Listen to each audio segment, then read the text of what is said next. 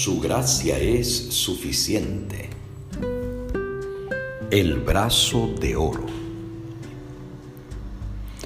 Mediante la redención que es en Cristo Jesús, a quien Dios puso como propiciación por medio de la fe en su sangre. Romanos 3, 24 y 25. Conocido como el hombre del brazo de oro, James Harrison nació en 1936 en Australia.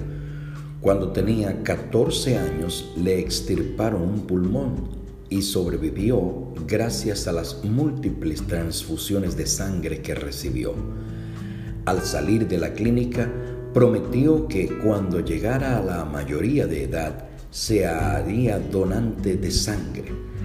No solo lo cumplió, sino que además ha registrado 1.173 donaciones durante más de 60 años.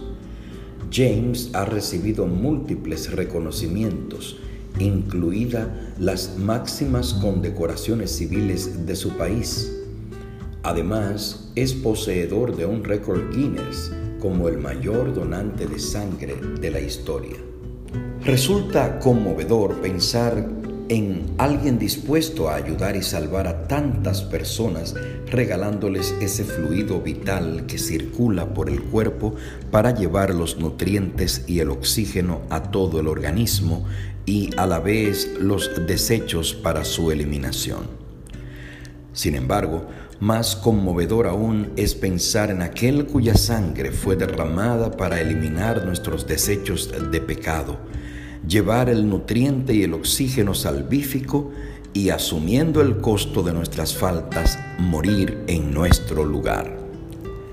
Sangre es la palabra clave para entender el mensaje redentor de la Biblia desde los sacrificios en los tiempos del Antiguo Testamento, que prefiguraban al Cordero de Dios que quita el pecado del mundo. Juan 1, 29.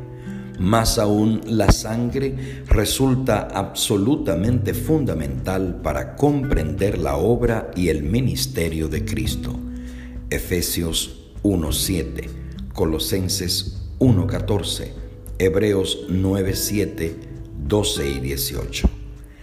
La sangre, como símbolo de una vida entregada voluntariamente para rescatar al pecador, y la sangre como el derramamiento de la vida misma. Al igual que la palabra cruz, la sangre de Cristo expresa el sacrificio y la muerte redentora de Cristo.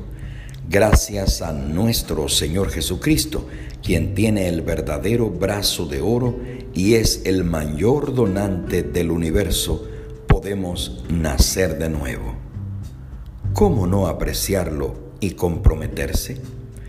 Que la decisión de Spurgeon sea también la nuestra si no estamos dispuestos a morir por Cristo, no tendremos ningún gozo en el hecho de que Cristo murió por nosotros.